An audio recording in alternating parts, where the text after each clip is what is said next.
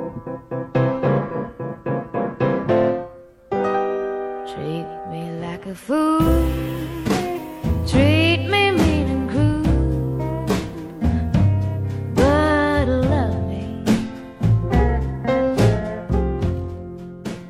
感觉在国外去看画展嘛，其实是一个新型追星的好方式，因为你可以跟这个 idol 有非常近距离的接触，然后他在那个时候也不会有那种自己是一个 idol 的架子。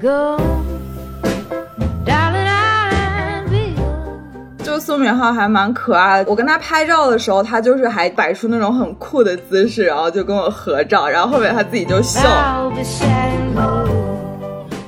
你就感受到就是所有人就开始全场尖叫，然后你也不知道他们为什么开心，但是他们就是非常开心。大家好，我是央子。我是小溪，我们是大俗小雅。大俗小雅是由生活在世界各地的打工人每周一起跨时差谈天说地。哎呀，完了，上一期才有人表扬我，现在业务很流利，怎么回事？就没弄好。flag 不能立太早，可能太冷了吧，大家舌头都冻傻了。我们这现在是负 十度，然后我今天出门的时候就看到各种地方都是那种结了冰柱，树叶上天呐！那种马路的红绿灯也是，都是那种细条细条的，还挺夸张的。哦，上海今天也是。哦，我们要不还是先介绍一下我们 嘉宾吧？其实都不能算嘉宾了，应该算常驻。听这个笑声就知道是 谁了，就是那个只喝最烈的酒的女孩。大家好，我是桃酱。嗯，对，下一期大家就会发现桃酱一个巨大的转变，也不是下一期吧，下几期吧，反正之后你们会知道。可是桃酱，你真的有坚持吗？坚持什么？哦，你说，嗯，就是你上次说你不喝酒昨天，就开戒了，你看这笑声背叛是不了你。是？听我解释，果然昨天真的是因为是我们，不是一个好妈妈昨天。真的是因为我们 office 的 holiday party，所以我不得不喝，就是要跟同事尬 social，所以就是为了讨好老板，对，你现在听起来很像那种就是疲于应酬的中年男子，就会说啊，我真的是没有办法，才喝这个酒的。其实我的 我的 manager 他是就是在呃休假，然后是我们大老板喝多了，然后就给他发信息，硬是把他给喊过来了，然后又陪我们喝酒，哎然后他喝多了，然后我就趁着他喝多的时候，我也装醉走了，赶紧跑。哎，我感觉最近真的是 holiday season，就是所有人都就是很疲惫，没有人想做事、想办公。就我发一个邮件，原来连我们系里面就是那种最雷厉风行的一个秘书嘛，就你每次找他有什么事儿，他可能就是五分钟之内就会回你。然后我最近找他，隔了四天他都没有回我邮件。哎，可是我觉得你在工作的时候，你就是不应，就是我觉得我是不会给别人的 expectation 是我五分钟之内就要回邮件的，就我会故意拖到十分钟这样。十分钟也没有很久啊，你这个内卷之王。我还以为你要说注意要拖到一天。如果他但凡就像现在啊，就他但凡有一次没有五分钟之内回你的话，你就会觉得说，你知道他就是没有在认真工作。是的，这是一个好的 strategy。反正最近感觉大家真的是想过节，对啊，可能就是在休假这样。那我们今天要聊什么？其实这一期的契机是这样的，就是前段时间我有在 Instagram 上看到桃酱的一个 post，韩流 idol 合影，我记得是背了一个 Chanel 的包，然后有一些针织小设计的一个开衫，对吧？然后穿的一个风衣，就整个感觉特别有 feel 的一个男生。我可以说一句得罪人的话啊，你吗？说。之前杨子并不知道他是谁，然后说他在 follow 权志龙，我可以这么说吗？我怕被粉丝狙击，但是我觉得真的有点像 G 哦，Dragon 的是，风格。我觉得好像这是一个赞美啊，我没有觉得他在抄 G Dragon，就是他们两个很自然而然的风格很接近。我个人觉得，他们之前就是这个 idol 他出道的时候。就很多，就是像他们公司的那种公司粉，就会说他是有点类似于就是呃基迪的，不敢说接班人，就是类似于基迪的孩子的那种，就因为他们俩的风格很像，而且长得也有点像。他们是一个公司吗？他是基迪的，哦都是对对 YG 对对，那你要不要先介绍一下哦是谁啊？然后陶酱，你当时是去干什么？因为我记得你是在伦敦看一个展览，对吧？你要不给我们介绍一下这个来龙去脉好？我觉得大家应该就可以猜出来了，这个就是呃宋敏浩，他是呃 Winner 里面的 rap 担当。对，当时的话是我去伦敦之前，其实就知道宋敏浩他是要在伦敦的一个美术馆办他的展览。他前期肯定是 idol 出道嘛，但是后面的话他就是自学了绘画，因为他就是这个绘画的天赋，就他的作品就在韩国啊，然后亚洲其他国家都被展览。后面的话就被欧洲这边的艺术馆、博物馆发现，然后就邀请把他的画拿去做展览。呃，他之前其实好像已经在呃伦敦萨奇美术馆做过展览了，然后今年刚好又要展出他的作品。我是在呃去伦敦之前我就已经知道这件事情，但是我不确定就是他本人会不会去。就是他后面又拍了一个综艺，然后他自己在综艺上有说，就是他的朋友问他说，呃，你之后就是十月份有什么计划？他说，哦，我十月份我要去伦敦，因为我的画又要在那边展出了。然后我就确定说他本人一定会去。然后后面也在小红书上陆续有刷到，就是同样在可能在欧洲的朋友就会问说，宋敏浩什么时候会去伦敦，什么时候就是可以见到他本人？因为一般情况下就是如果他本人办展，他都会去个一天两天那样。所以我当时就是已经想好了，嗯嗯，我一定要去看那个展，然后就是非常希望能够偶遇他。而且那个展的第一天刚好就是我到伦敦的第一天，所以我就是提前买好了票。你是为什么去伦敦、哇，啊？你这个行程很紧哎。是为了看这个去伦敦吗？还是有事儿去伦敦？哦，当时去伦敦就是为了见朋友，然后以及我自己的一些事情。对我当时是早上哦六点落地伦敦。它这个馆的话，是它那里面所有的作品都是可以卖的。它一共有三层，然后它邀请了非常多的艺术家的作品在那边展出。上午的时候就是记者邀请记者来这边就是采访啊，做报道。到了下午，他们就会邀请收藏家。陶匠是作为收藏家被邀请的吗？陶匠进去了以后上头了，怒买了三幅画，我们抽奖送给大家，在这里造谣。其实没有注意，好像就是那个画儿多少钱，但是好像每一个作品都是可以，就是你都可以购买的。说实话，这两个活动是他们在他们的 calendar 上，就是活动流程上有写，但是你是不能买票的。但是到了晚上，他们就有一个什么所谓的 private event，就是非公开的活动。然后那个的话，就是你可以边喝酒，然后就是边看展。果然，陶匠的顺序是边喝酒，然后可以边看展。不应该是边看展边喝酒吗？对对陶匠来说，这是一个品酒会。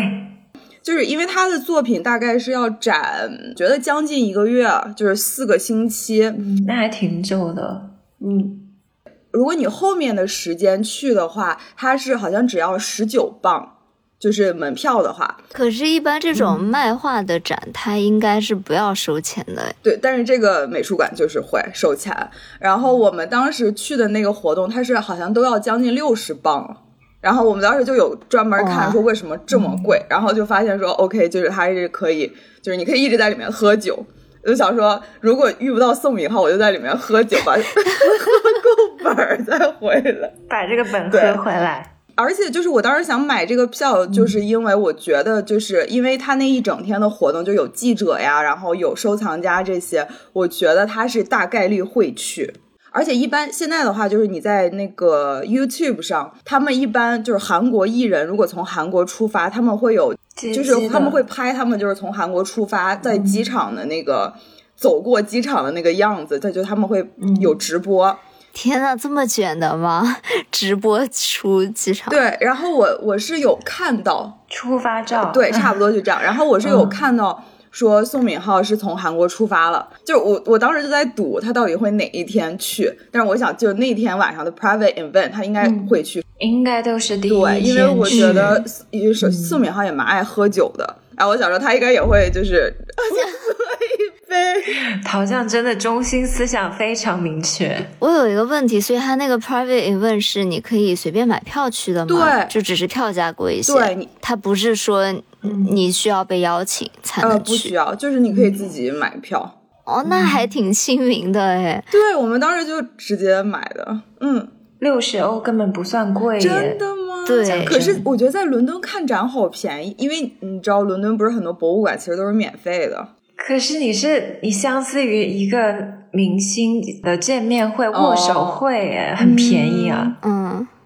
而且你知道吗？我前两天看了一个龙美术馆的展，就真的，我我自己觉得是非常拉，整个策展也做的非常的拉。我就很久没有看这么无聊，就是毫无章法的一个展了。然后它卖二百八，天呐，狗头保命，小司的危险发言。就是，而且他那个噱头做的很足，说是什么龙美术馆十周年大展什么什么的。我抱着很高的期待去买着这么贵的票，在一个下雨天，然后真的哦，不要太拉。而且龙美术馆那个位置也不算很中心，你去一趟还不是很方便的。我对龙美术馆的最大印象就是我每次去它都正好闭馆，运气不太好，而且那个咖啡厅也很贵。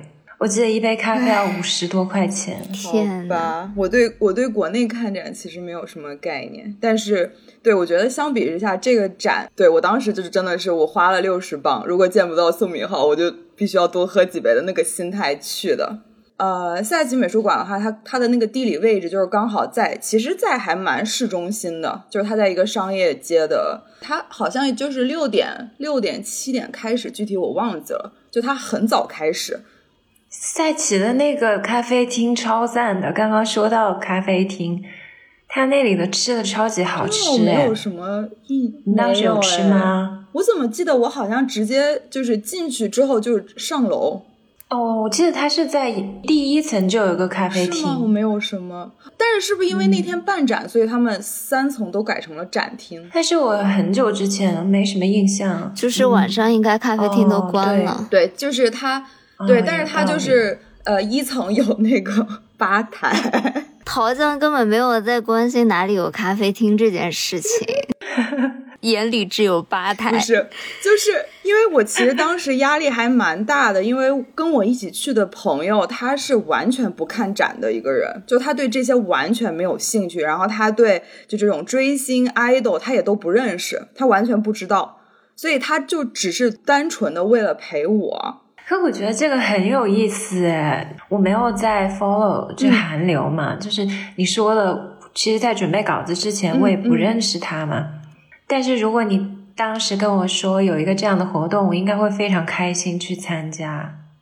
我感觉挺有趣的。idol 还是说就只是想体验一下？本身这个画展这种 private event 我就觉得很好玩啊，而且可以看有一些同样喜欢艺术收藏的。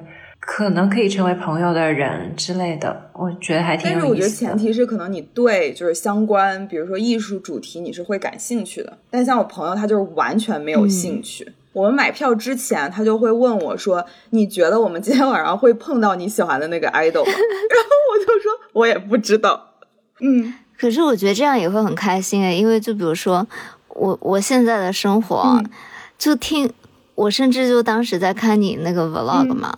我都会觉得很开心哎，因为我已经太久没有就是出去可以见到一一个我喜欢的 idol，就就算不是我喜欢，我朋友喜欢的 idol，我陪他开心，我也会觉得这是一件好开心的事情哦。我生活里面很久没有这样的开心了。嗯，哎，说到这个，我插个题外话，就是前段时间我不是去了一趟科隆吗？然后当时正好 Blackpink 在开演唱会，在科隆，然后我就跟小西说，我真的恨铁不成钢，你居然没有去。在最后关头，我才知道，就是在那个火车上嘛，就当当晚是演唱会，就在我坐那个火车去科隆的路上的时候，我才知道有。然后跟我一起去的那个女孩很粉那个韩流的，虽然她是个德国女。女生，但是她会积极的去阿姆斯特丹看 BTS 的演唱会之类的那种女孩子。她就说啊，要不我买个即兴的票？我说好啊。她那一查就快三百欧一张，我就觉得好贵。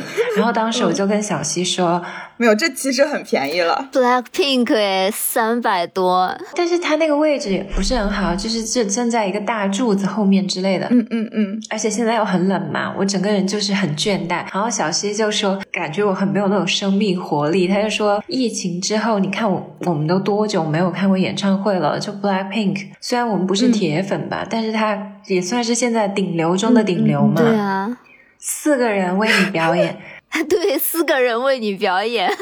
你的原话 好吗？你当时不是说有四个人？对，分摊下来表演嘛一个人才几十块钱。然后我的大数据就监控我，哎，那天我没有去嘛，就是最后的最后还是没去。结果我的小红书之后就被 Blackpink 的世界巡演的各种视频所霸屏了，不要说你，连我都被刷屏了，好吧？这全是 Lisa 那个大长腿，哇，我也有看到，我就每天看到看到我好后悔。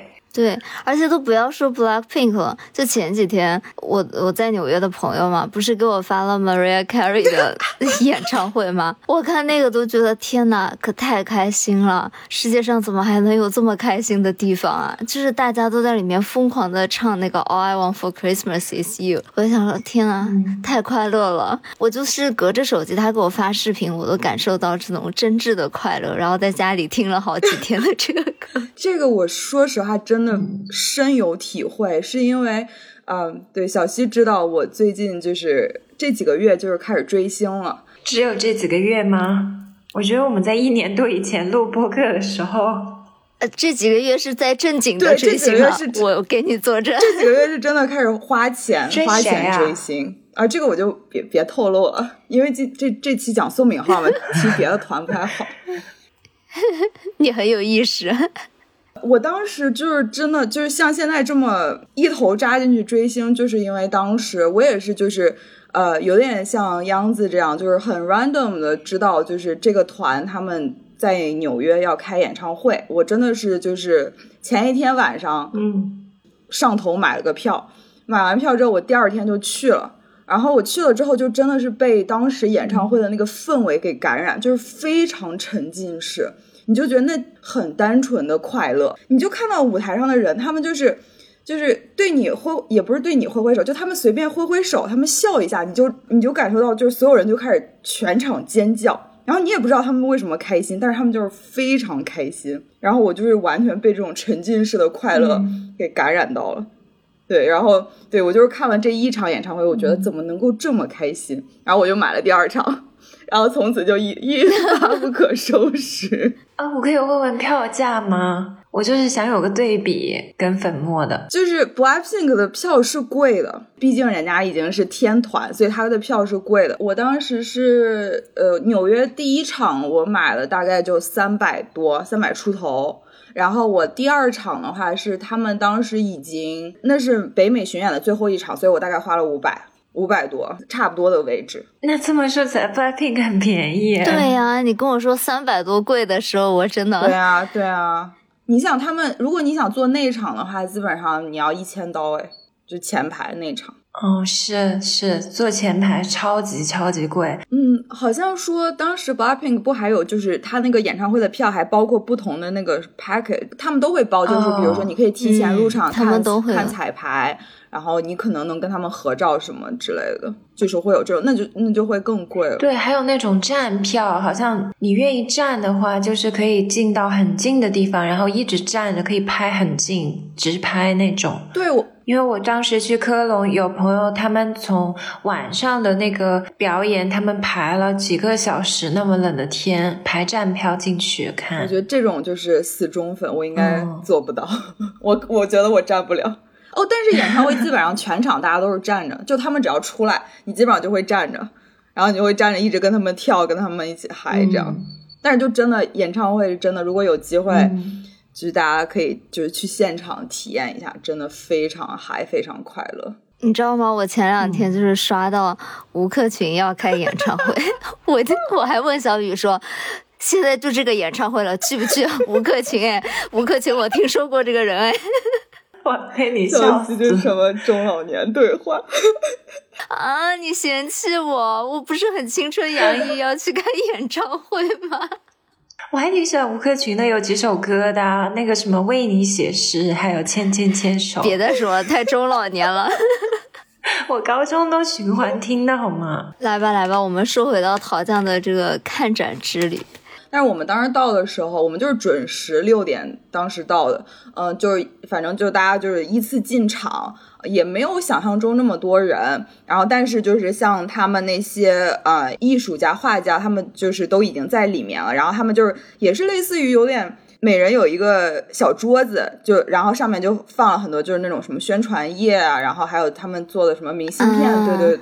你也可以过去跟他聊天嘛，然后他就会很开心的跟你介绍他的作品。我以为的是，我进去之后就会看到很多粉丝，然后我就大概就是我一进去我就知道宋，如果他在，嗯宋敏浩就在哪里。结果就是我进去了之后，就是嗯，感觉就是一个很正常的展，就是很正常的一个活动，然后没有任何人就是过分激动，或者因为我当时走进去之前我是非常激动，我就想说，哎，马上要见到爱豆了，马上要见到爱豆，只有你一个人过分激动了 然后。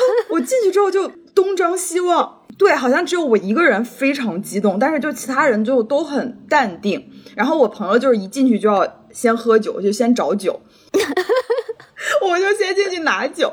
然后进去拿酒之后，我就问了他们那边的工作人员，我就说就是哦，宋敏浩他的作品在哪里？然后他们就说哦，在那个楼上，呃，上三楼。然后因为我看周围的人其实好像也都没有很激动，我就以为他肯定还没来，所以我们就 拿着酒先把一层 哪知道都是冷静的粉丝。对，然后我们就 把一层、二层都先转了一下，然后转了一下之后，我们就上了三楼。刚上三楼的时候，就有一个女生冲了冲了下来，就是就她路过我，然后她可能也看出来我是就是然后亚洲。然后他就说，他就说，哦，你知道吗？谁谁谁在那边，你快去，谁谁谁在那边。我跟我朋友就，我就拉着我的朋友赶紧过去。然后结果我一走进去，然后我就看到宋敏浩和齐安巴斯在里面。然后他们当时就是有在录节目嘛，我们我们后面可以讲一下这个节目。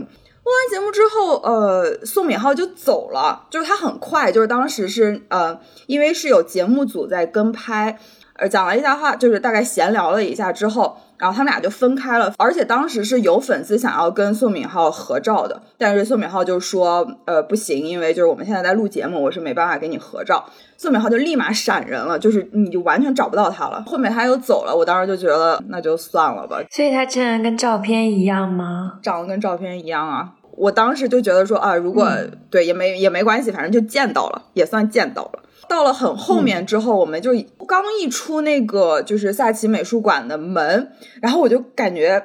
到他当时穿的是一个红色的外套吧，好像是，而且他是那个金色的头发嘛，就其实还挺显眼的。虽然当时就是周围的那些店都已经关门了，黑黑的，但是我就觉得，嗯，怎么有一个人站在那边，感觉还好像很显眼的样子。然后我就看，哎，他就站在旁边，然后身边就跟了两个艺术家那样样子的人。然后我说，哎，宋敏浩。然后我就赶紧抓住我朋友说，我要冲了，我要冲过去拍照。我就走过去，我就跟他说、那一套就是啊，那个我是你的粉丝，然后我很喜欢你的作品，然后可不可以跟你拍张照？你好像很熟练的样子嘛。又是那一套，看来用过无数的博爱。说实话，其实宋敏浩他的英文没那么好，我觉得他都没有听懂我在说什么。说实话啊，这么的吗夸？张吗？他看起来像是英文很好的人我我觉得他是就是他听得懂，可他唱英文 rap 就是他听得懂单词，就你放到句子里他都听不懂了。我跟他说，我就说哦，我很喜欢，啊他就可能只能听到喜欢。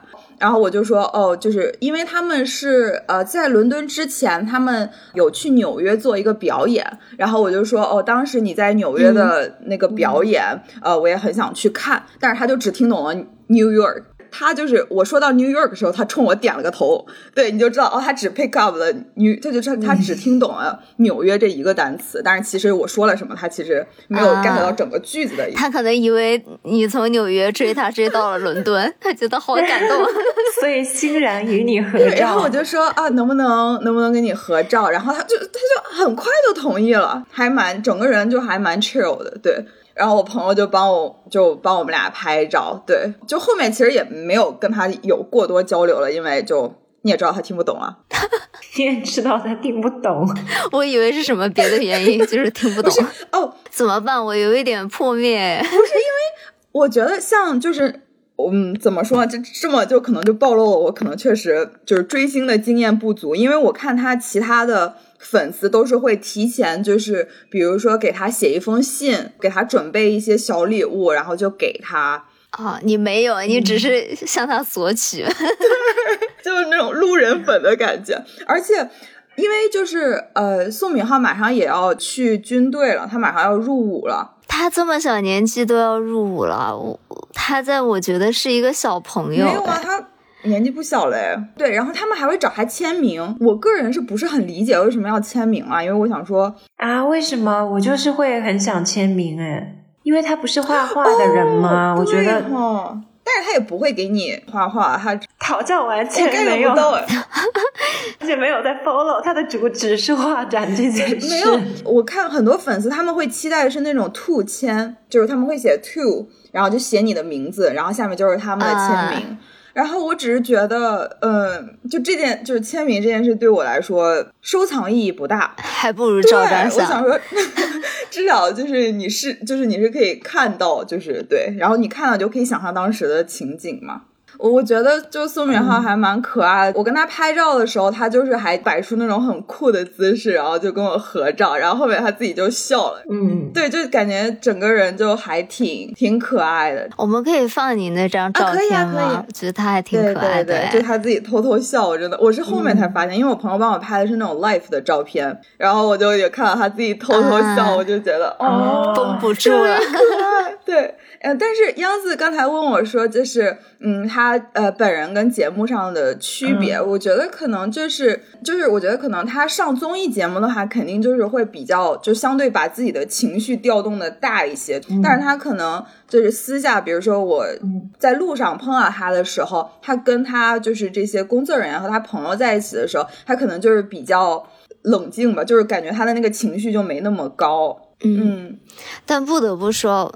我感觉在国外去看画展嘛，其实是一个新型追星的好方式，因为你可以跟这个 idol 有非常近距离的接触，然后他在那个时候也不会有那种自己是一个 idol 的架子，因为他身处在国外，又在一个比如说像艺术展这种他不是特别熟稔的这种场合，而且现在其实我觉得这是一个趋势，诶，就是很多不管是韩国明星还是。国内的有一些比较 forward thinking 的明星嘛，他们都会要想跟艺术扯上一些关系。就比如说之前我们不是也做过一期讲 GD 和 Top 嘛，他们就是会进行很多艺术的收藏啊，然后包括周杰伦。为什么讲到周杰伦要笑一下？不要拉踩好吗？啊，我没有这个意思，是你说的，是，但是确实就。但比如说，之前我很多朋友跟周杰伦能够合照，也都是因为他在国外的艺术馆里面啊，他他都会比较愿意会跟你合照，因为他觉得好像哎可以帮他撑起这个。喜欢去看展的这个人设，这样啊，这是我的揣测啊，不好意思。不过，但 是但是，其实后面的话就是啊，因为宋敏浩他当时在呃伦敦好像还待了蛮久，因为我碰到他那是他们开展的第一天，结果后面一个星期就至少后面三四天，我都一直有碰到别人在那个萨奇美术馆偶遇他，所以我觉得他可能对他后面每一天都去了。我觉得他是真的还蛮尽职尽责，对他还挺重视自己的，就是这次展的，还挺可爱的耶。嗯，那除了宋敏浩之外，陶匠也提到了另外一个跟他一起办展的韩国艺人，叫齐安八四。你是不是也可以给我们介绍一下他？在我当时碰到宋敏浩的同时，他旁边的另外一个呃，怎么讲叫演艺人，呃，一个艺人，然后叫齐安八四。那他其实他的本职是，他是韩国非常有名的一个漫画家。嗯，他的漫画作品就是一连载可能就要连载很多年，然后也有一些作品是被啊翻拍成韩剧。就是我不知道大家有没有看过，有一个韩剧叫《时尚王》，好像就是刘亚仁演的。但是就是那个剧很糊，但是那个剧很糊，对，所以就可能韩国比较知道。但是齐安八四是真的就是在韩国作为漫画家的话是非常家喻户晓的，加入了也是韩国非常长寿的一个综艺节目，那个综艺节目叫呃我独自生活，一档就是生活观察类综艺。它有固定的演播室嘉宾，然后同时呢，他们每一期也会邀请就是明星嘉宾，然后就是记录这个明星嘉宾他的生呃生活的一天，就从早到晚他一天都在做什么。哎，所以他是演播室嘉宾，对，他是演播室嘉宾，但是呢，就是他一期节目，一期节目会播两个片段，然后一个片段就是明星嘉宾的一天的生活切片，然后另外一期的话就是他们这些常驻嘉宾，他们叫呃彩虹家族。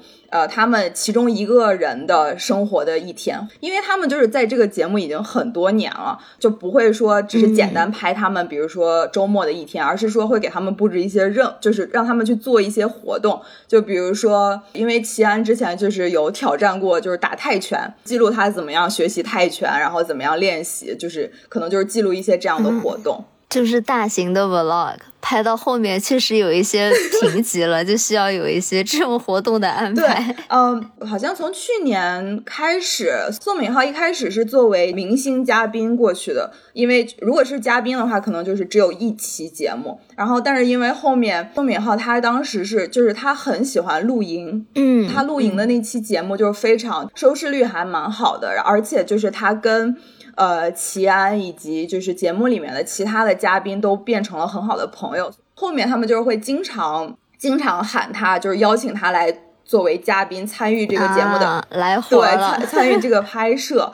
宋敏浩他本人的家也是就是极繁主义，就像他自己的风格一样，就是极繁。对，就他有很多梗，就是你拍摄他这个人，你就会觉得他这个人真的很有趣。所以就是像这次。嗯，就是他的展，呃，他的画儿被邀请去参展，然后齐安巴斯的话也被邀请了。所以像当时我看到在拍摄他们俩的那个节目组，其实我当时是不知道，但是我后面才知道是，就是我独自生活这个节目组也是飞去伦敦拍摄，就是为他们两个拍了一期节目。嗯，对，那因为我自己是这个我独自生活的粉丝，我从很多年前就开始看了，我就是基本上每周都不落都会看的。就是很喜欢奇安巴斯，因为我觉得像这种生活观察类的，对你来说就好像养成的感觉，就是会，因为你就会觉得说，就是你是跟他们在一起生活的，就是你会知道他们每周都在干嘛，很有陪伴感。因为我当时完全不知道奇安巴斯他会去，奇安他也不是一个。怎么讲？所谓的偶像艺人，他没有出发照，对，所以他当时他在就是站在宋敏浩旁边，我其实是要比见到宋敏浩还要惊讶的，因为我完全我觉得其实比起宋敏浩的话，看到他是更不容易的一件事情嘛。就你完全不知道你什么时候才能碰到他，因为宋敏浩的话，其实如果他们来开演唱会，你其实你只要去演唱会，你是可以见到他本人的嘛。但是齐安巴斯的话，你怎么能够见到他呢？嗯。齐安，说实话，就是他肯定他不是 idol 嘛，所以他可能就也没有那么多粉丝。我觉得可能当时基本上百分之九十五的人都是冲着宋敏浩去的，唯独我们的陶匠，驻足在了齐安的门口。不是，我们的陶匠是为了酒。都有都有，见到他我真的好开心啊！就是觉得哇，我追了这么多年的综艺，然后里面我很喜欢的一个嘉宾，然后就出现了在我面前。嗯，他跟宋敏浩拍摄，就是节目组是一直在跟拍他，就是他已经很习惯有摄像机在跟拍，但是就是因为他要应付，比如说像我们这种粉丝过去跟他打招呼，因为我们看到他都很激动嘛，我们就是会一直会微笑，然后跟他 say hi，就是打招呼这种，然后他就要一直就是跟我们讲话，而且。其实就是节目组会希望，就是说拍摄一些他跟有互动，对，就是他跟粉丝或者就是跟那些收藏家，他给别人介绍他自己作品的介绍对这样的一些镜头啊。所以你会出现在节目里吗？他们的节目有就是有拍到我，但是就是没有不是在给我介绍，因为我我觉得就是他们还是希望就是有一些外国人面孔嘛。截入那个节，对他们都是找的就是你知道别的肤色的。那我们陶酱也是金发的好吗？肤色不行，就是他可能跟人介绍完之后，他就整个人就是会一个人真的是默默的坐在一个角落里，你就会觉得说一个。三十多岁的成年人，你是不会就是你知道，在一个非常公共的一个展厅里面，然后一个人默默的坐在角落里，就是那种很自闭的样子坐。但是就是齐安，就是他，如果你知道他的性格，他就是会做出来这种事情的人。就他就会感觉很累，然后他就想要我需要我自己的一个小角落，一个一个 moment，然后他就会一个人默默的头靠着墙，然后或者就整个背对所有人，然后就一个人默默的缩在角落。对他就是这样的一个性格。我之前看资料说宋明浩三年前也得了恐慌症，所以他才会以那个 o n i n 这个艺名出道做艺术家。嗯。不过，其实我觉得好多艺术家，他当时出道，或者是他后来的一个 package 这种包装路线，好像都是这样子啊。像草间弥生也是说自己是有精神病啊，然后他的工作室一直在一家精神病医院边上之类的。艺术艺术家是会有这些所谓的精神上的压力。那他这次呃，在这个他展出的作品要比宋敏浩多很多。因为他肯定就是，嗯，毕竟是正经的艺术家。但是如果你真的到那个展厅里面看的话，他其实，嗯，他绘画的风格跟他画漫画的风格还差别蛮大的。他每年也是在韩国会有自己单独的艺术展。嗯，我我独自生活这个节目有拍过，然后呃，但是感觉就是他每年的风格也会，也不是说风格会变，就是他的内容也会变嘛。看一些就是他漫画的截图，然后我觉得他的作品跟他的这个漫画作品的风格是很不一样的。那其实我独自生活这个节目嘛，也拍了好多韩国的艺人，其实我们都有看过。杨子，你是不是也有看过？是的，其实我没有那么系统的像陶酱那样一集集追嘛，我主要就是有时候看小破站的时候会看一些比较。高光的那些集数，比如说有一集很经典的就是拍刘亚仁的家，我也看过那集。这一集算是让我有点圈粉呃刘亚仁的开端吧，因为真的是我梦想中的剧。对，就特别理想。他的家就是一栋三层的别墅，然后有一个屋顶的平台，在首尔的梨泰院，就是很典型的一个豪宅区吧。对，然后他是一六年的时候花了五十八亿韩元，大概是人民币三千多万的样子，买下了这个四百平的房子。这么来说，其实韩国的房价没有那么惊人，跟北上广比。嗯 是的，毕竟我感觉纽约的房价都有点当不上上海呢。是，大概说几件我比较心水的细节和物件吧。其实它有一个小沙发，你们不知道有没有印象？我还就是蛮种草的，是一个侧卧的白熊的那种样子。然后它是一个意大利的品牌，叫 Adra。其实看一个这样的沙发，感觉不会特别贵，但其实它要人民币二十多万。嗯，我印象中好像是是不是他在这个沙发上跟他的无毛猫在玩？是的，我也有印象这个画面。其实每次看刘亚仁的 ins，看他那个无毛猫，我都有点害怕。他很喜欢发的无毛猫，我有点害怕无毛猫 哎。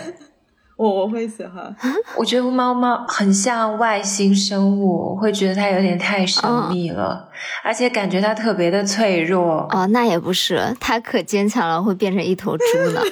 它吃胖了就真的很像一头猪，我很难接受这件事情。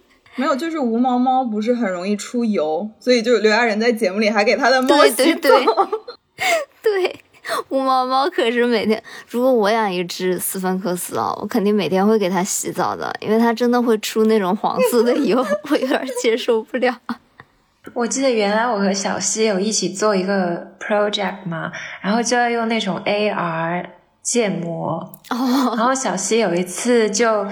他想跟我试用那个软件嘛，发了一个 AR 的那种，一打开就是一只无毛猫，但是它那个大放大放小不是那么好控制的，有时候你一点开它就是很大的一个头像，跟它是用三 D 仿真的，打开的时候就是有一天早上小七发给我那个链接，它是一个短信链接嘛，他也没告诉我是什么。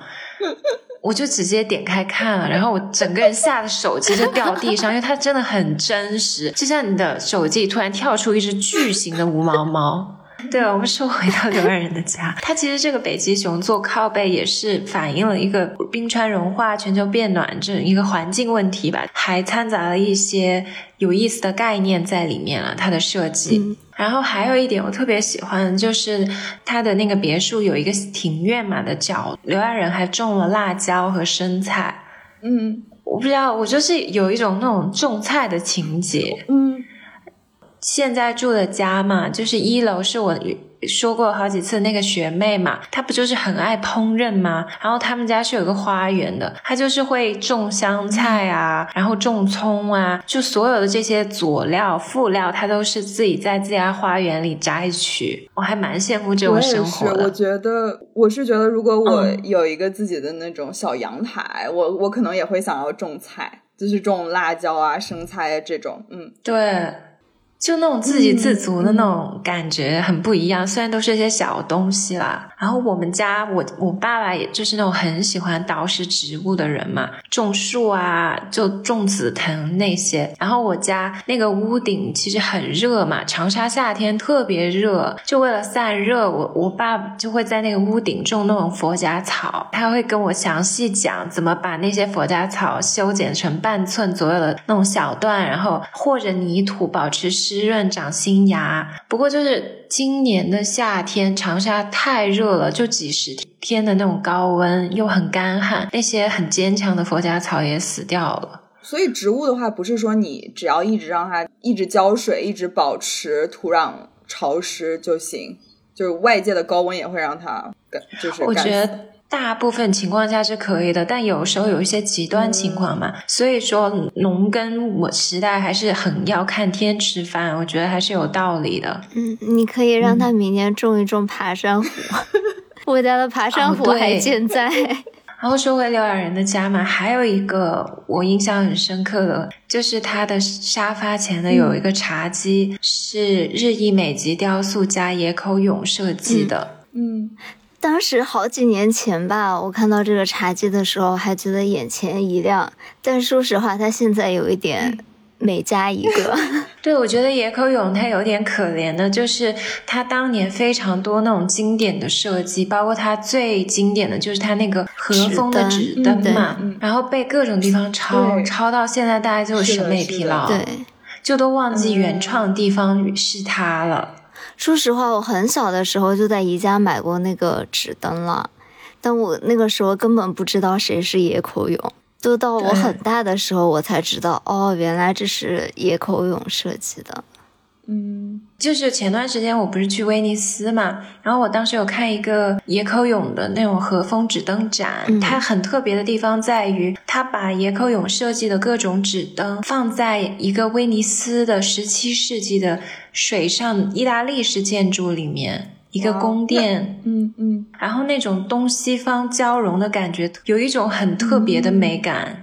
然后那种材质之间的碰撞嘛，因为西式的很多家具啊设计，它的使用的那些材料跟我们东方人用的纸张啊木材这种为主的完全不一样嘛，就感觉很有意思。中间有一个房间，有一个巨大那种 chandelier 那种水晶吊灯，然后有很多那种欧式的地毯，但在那个房间中间地毯上放了各种各样不同形状的野口勇设计的这个和风的纸灯。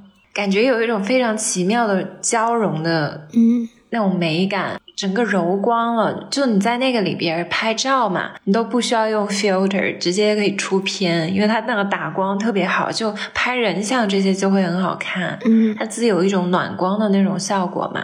嗯，但你说到这个东西方交融嘛，因为野口勇它本身不是，它也是一个东西方文化的这种交融，因为它本来就是混血嘛，然后包括它。在刘亚仁家的这个茶几也是用的木头和玻璃，其实也是一个东西方的这种结合，还有古老和现代工艺结合的这样的一个产物的感觉。是，而且他出生那个年代非常的特别嘛，他是二十世纪初出生的，他爸爸是日本人，妈妈是美国人，两岁的时候移居到了日本。然后又到十一年之后，等于说他的青少年才回到美国完成学业。然后后来又第二次世界大战，作为一个日裔混血的在美国生活的人，他的身份就非常的尴尬。然后他在他自己的自传里也说过，他有双重国籍，然后在两个地方成长，不知道哪里才是他的家。在那个年代吧，足迹就遍布了世界，不只是美国和日本，他还去过像印尼啊、中东啊、墨西哥啊。乃至北京，他还跟齐白石学过水墨画。然后在巴黎当过现代主义雕塑家布朗库西的学徒，就是一个经历非常跨文化的人，超越他那个时代吧。多说一句，他的纸灯嘛，就是这个和风纸根。他曾经说过一句蛮经典的话吧，他说：“只要有一间屋子、一张榻榻米和一盏咖喱纸灯，就有了家的样子。”其实他是到自己年近五十岁的时候才创作了这个纸灯，但他一直都把这个纸灯称为一种灯光雕塑，因为在他心中一一切事物都可以被视为雕塑。他当时就是采用了手工和纸包裹竹制灯骨的传统设计，然后他这种和纸就自动可以柔光嘛。说一个小插曲，就是这个纸灯后来不是就像小溪说的被宜家。